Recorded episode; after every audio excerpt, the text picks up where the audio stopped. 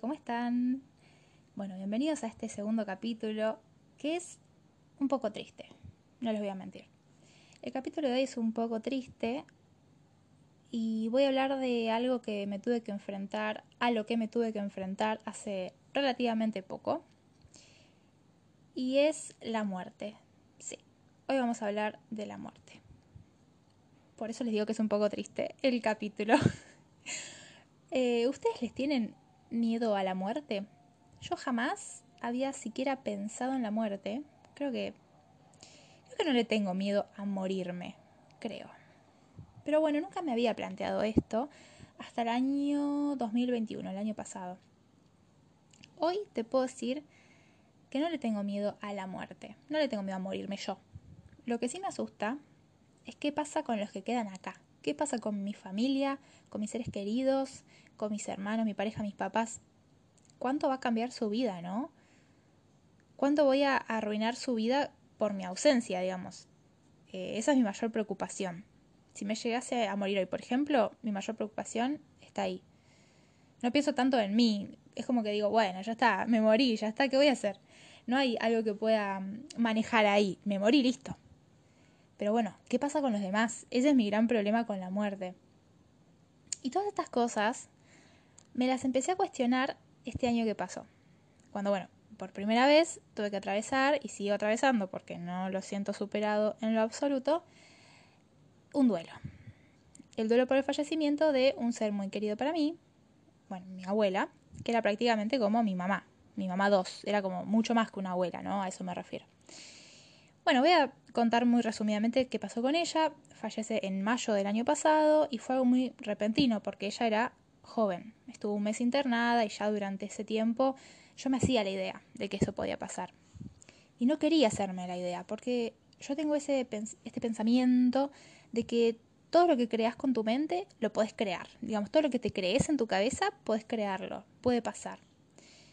Es un pensamiento un poco ibananadalista, ¿viste? Pero bueno, yo no quería ni ahí que se me pase por la cabeza la posibilidad de que mi abuela se fuera. Pero bueno, el pensamiento estaba. Y yo decía, ¿qué va a pasar si esta mujer se va de este mundo? Yo me muero. Yo me muero. ¿Qué va a pasar con mi abuelo? ¿Qué va a pasar con mi familia? ¿Qué va a pasar con todo? O sea, yo decía, no hay ninguna posibilidad de que esto suceda. No hay ninguna posibilidad de que mi abuela se muera porque el mundo se para si mi abuela se muere. Ese era mi pensamiento. Esto no puede pasar. Y bueno, gente pasó.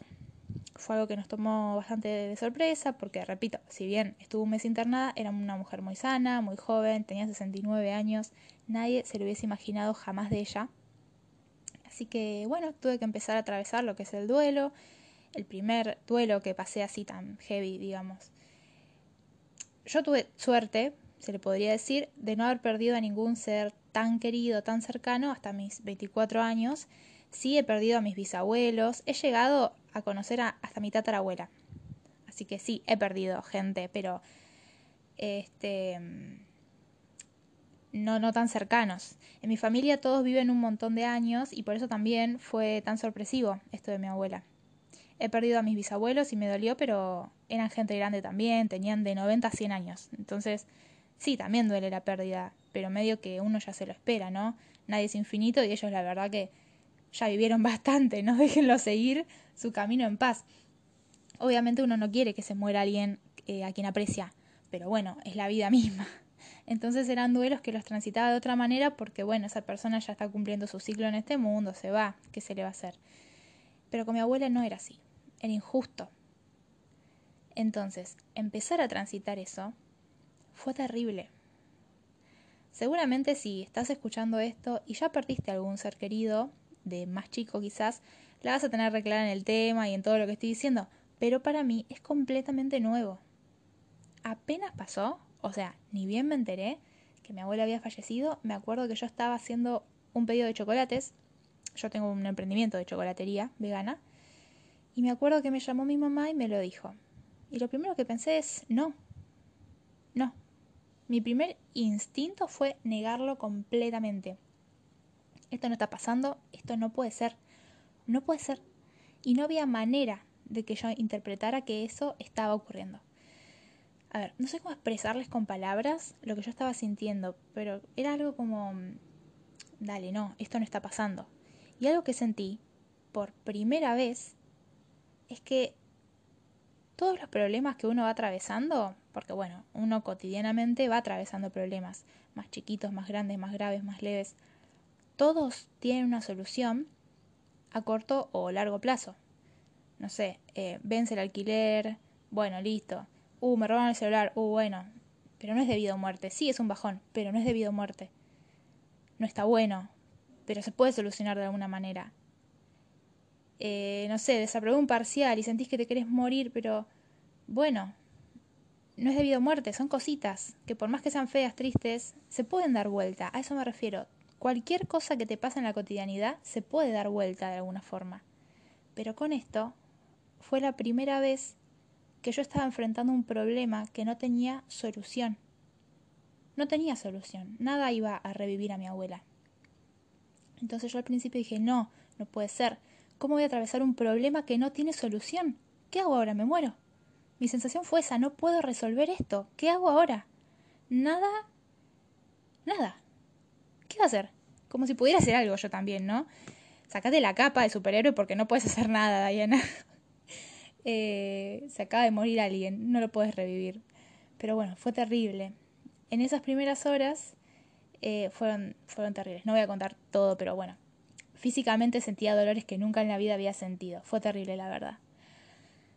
Y bueno, a medida que fueron pasando los meses, como dije hace un ratito, tengo un emprendimiento de chocolates y claramente se consume más chocolate en invierno que en verano, por lo cual suelo tener mayores ventas en invierno. Y estábamos a fines de mayo, lo cual eh, significa que era empezaba el frío acá en Argentina y lo de mi abuela pasa en esa fecha. Entonces, bueno, empezaron a lloverme pedidos, lo cual agradezco porque es fantástico tener trabajo entonces, ¿qué hacía yo? En lugar de organizarme, en lugar de establecerme horarios y una rutina, en lugar de organizar las entregas de los pedidos, no. Yo tomaba todos los pedidos posibles y se los entregaba a los clientes en tiempo récord. ¿Qué pasaba entonces? Yo trabajaba día y noche. Y no estoy exagerando, no es un decir. Yo he estado de pie 26 horas haciendo producción de chocolates, tomando agua y por ahí pedía delivery para comer algo y si podía, tampoco comía. En ese momento, bueno, estaba trabajando en mi casa y era una locura. ¿Cómo vas a estar esa cantidad de tiempo trabajando? Organízate de otra manera, flaca, te vas a morir. Era completamente extremo el nivel de exigencia y también como exigía a mi cuerpo, porque trabajaba de pie todos los días una enorme cantidad de horas. De hecho, me acuerdo que los primeros dos o tres meses trabajaba incluso los domingos. Eran todos los días iguales para mí, no me importaba qué día de la semana era, eran todos iguales. Me levantaba, me ponía en la cocina a hacer la producción, quizás comía o picaba algo, se hacía de noche, se hacía de madrugada, se hacía a la mañana del día siguiente y por ahí yo ahí me daba cuenta, miraba a la ventana, veía que estaba saliendo el sol y ahí me daba cuenta que estaba hacía más de 20 horas haciendo producción de chocolates. Y eso es una locura. Es una locura no poder ponerle freno a eso, pero no podía. Incluso Fede, mi pareja, me decía todos los días, vení, vamos a dormir, acostate un rato, tomá, te compré esto para que comas, para un ratito, veamos una serie. Y yo le decía, no, no, si paro no llego, no puedo parar. ¿Qué pasó? Hablándolo con mi psicóloga, ya un tiempo después, cuando yo ya podía organizarme de otra manera, que igualmente me costó muchísimo, pero bueno, cuando yo ya podía trabajar de una manera más sana, ella me dijo, en vez de transitar el duelo, en vez de transitar esa pérdida de tu abuela, en ese momento estabas llenándolo con trabajo. Y como te dolía tanto, y obviamente me sigue doliendo esa pérdida, tenía la necesidad de llenarme de trabajo a tal punto donde mi cabeza no quedara ni cinco minutos fuera de ahí. Yo pasaba horas y horas en la cocina. Cuando me di cuenta que tenía que parar, fue cuando me dolía estar de pie, me dolían las articulaciones. Esto fue como dos o tres meses después de lo de mi abuela. Mi cuerpo dijo basta, algo que mi mente no podía. Qué importante, gente, que es escuchar el cuerpo. Aunque, ojo, no hay que llegar a este estado, obviamente. Eh, pero si no le hubiese hecho caso a mi cuerpo, ¿cuál era el siguiente paso? Morirme. Si tu cuerpo dice basta, es porque ya estás al límite. Y bueno, después de eso empecé a bajar un cambio, coincidió también con que llegó la primavera y empecé a tener un poco menos de ventas de chocolates, que baja un poco en esa época. Así que empecé a pensar un poco más y a darle más espacio, a darle más lugar a los sentimientos que tenía por la pérdida de mi abuela.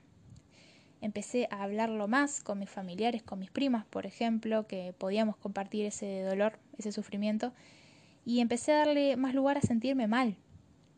¿Por qué nos da tanto miedo sentirnos mal? ¿Por qué siempre tenemos que estar bien? No sé si a ustedes les pasa, pero a veces ves a uno que está medio bajón y dice, uy, bueno, voy a poner un poco de música para levantar el ánimo. No, si te sentís mal, date el espacio, no lo tapes. Pensá en eso que te angustia, procesalo, trabajalo, si no siempre va a estar ahí. Nunca vas a poder superar algo que no transitaste. Y yo al principio no estaba elaborando absolutamente nada, estaba tapándolo con trabajo, tapándolo con otros problemas a los cuales les daba una importancia enorme y claramente no la tenían. Nadie se iba a morir porque se le atrasara un día en llegar un pedido de chocolate, por favor. Y bueno, fue difícil. Fue difícil, pero me hizo pensar mucho y me hizo cuestionarme el uso del tiempo. Voy a hablar en otro capítulo del tiempo, hay mucho para decir sobre eso.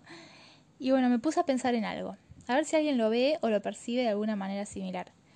Cuando yo pienso en mi abuela, siento que su vida empezó cuando yo nací, Obvio que es inconsciente esto, eh, ¿no? no, es real. Porque todo lo que yo veo de ella viene de recuerdos que yo tengo con ella. Por eso para mí cuando ella fallece, yo lo primero que pienso es qué cortita que fue su vida. Está bien, falleció re joven igual, tenía 69 años. Pero para mí, ella había vivido re poquito tiempo. Y eso claramente es un gran error. Yo no estaba pudiéndola ver como persona fuera de ser abuela. ¿Me explico? Ella fue hija antes que nada, fue trabajadora, fue madre, esposa, prima, hay mucho más de ella de lo que yo podía percibir. Ella vivió, ella eligió ser madre, casarse, está bien que hace 50 años los mandatos sociales eran otra cosa, pero quiero decir, ella vivió, ella eligió y vivió a través de sus elecciones. Y su vida empezó mucho antes, obviamente, de que yo naciera, por supuesto. Ella vivió todas esas etapas antes de ser abuela. Y creo, creemos, va, que las disfrutó, que fue feliz. Porque una persona que no es feliz no puede haber sido tan buena persona como ella lo fue. Era por lejos la mejor persona que conocí. Y me vas a decir, bueno, Diana, lo decís porque la querés. No, no, no, preguntar a cualquiera. Era una persona que sobresalía por su bondad, por su forma de ser. Era una gran persona. Y la verdad que qué suerte, qué suerte que me tocó ser su nieta. Y bueno, después de entender que ella vivió más de lo que yo la conocí, empecé a verla de otra forma. Empecé a verla, por ejemplo, como madre. Empecé a pensar en cómo había sido la infancia de mi mamá, por ejemplo. Porque viste que dicen que los abuelos cambian con sus nietos, porque a sus hijos los crían, pero a sus eh, nietos los malcrían. Y bueno, entonces para mí mi abuela siempre había sido como era conmigo, como era con mis primos. Pero la verdad que no, ella también fue madre y seguramente habrá tenido otra postura frente a la vida, más allá de como yo la recuerdo. Y esto me hace pensar en todas las cosas que ella debe haber vivido y todas las cosas que ella debe haber transitado y en la persona que se convirtió a partir de eso. Porque la persona que yo conocí transitó ser joven, en una época donde quizás ser mujer no te habilitaba mucho. Pienso en que fue madre porque fue una gran madre y la verdad que mi familia es fantástica me siento muy afortunada por ello, tengo una gran familia. Y algo que me puse a pensar hace relativamente poco es que ella atravesó duelos también, pérdidas. Así como yo atravieso la pérdida de ella, que me afecta, me afectó y me afecta muchísimo, ella vivió esta misma situación. Muchas veces perdió a su hermano, a sus papás, a sus abuelos, tíos, primos. Ella perdió casi a toda su familia de ella hacia arriba, digamos. Y pienso en que ella pudo, ella siguió adelante. Qué locura, ¿no? Que haya podido, porque son muchas pérdidas y de personas muy importantes. Esto me produce muchísima admiración, más de la que ella de por sí tenía hacia ella. Ella pudo seguir viviendo, amando, riendo, a pesar del dolor. Y si ella pudo, yo también voy a poder. ¿Me va a recontra redoler? Por supuesto que sí. No se me va a ir el dolor por solo saber esto, pero yo también voy a poder porque es parte de la vida Y es una locura porque todos vamos a atravesar esto tarde o temprano. Nada es tan parte de la vida como la muerte. Porque podés tener hijos o no, podés casarte o no, podés tener un perro o no, pero morirse es algo que nos va a pasar a todos. Perder a alguien es algo que nos va a pasar a todos. ¡Pum! Me explota la cabeza. Saber que mi abuela pudo con todo esto me alivia un poquito el dolor porque empiezo a verlo del otro lado. Ella también fue nieta y perdió a sus abuelos. Ella estuvo en el lugar en donde yo estoy ahora. Y bueno, gente, lamento si este capítulo es un poco triste. Eh, quizás estás pasando por una experiencia similar y te sirve escucharlo. Pero lo que quiero rescatar de todo esto es permitite estar triste. Es la única manera de poder estar bien después. Date el espacio que necesitas para tus sentimientos, pon un freno, baja un cambio y escúchate, escucha lo que necesitas, escucha tu cuerpo. Eso es muy necesario para atravesar cualquier problema, cualquier obstáculo, cualquier duelo en este caso, que es creo que de las peores cosas que nos pasan en la vida. Y es importantísimo darnos el espacio, darnos el tiempo y sentirnos mal si nos tenemos que sentir mal. Y bueno, gente, llegamos este, al final de este segundo capítulo. Medio triste, medio bajón, terminamos un poco abajo. Pero bueno, de eso se trataba también un poco este capítulo, de sentirse triste. Si te gustó, te invito a que me sigas en Instagram, arroba diana.sol. En Spotify y en YouTube encontrás este podcast como una adulta haciendo el ridículo. Gracias por llegar hasta el final y te deseo el doble del éxito que te mereces. Chau, chau.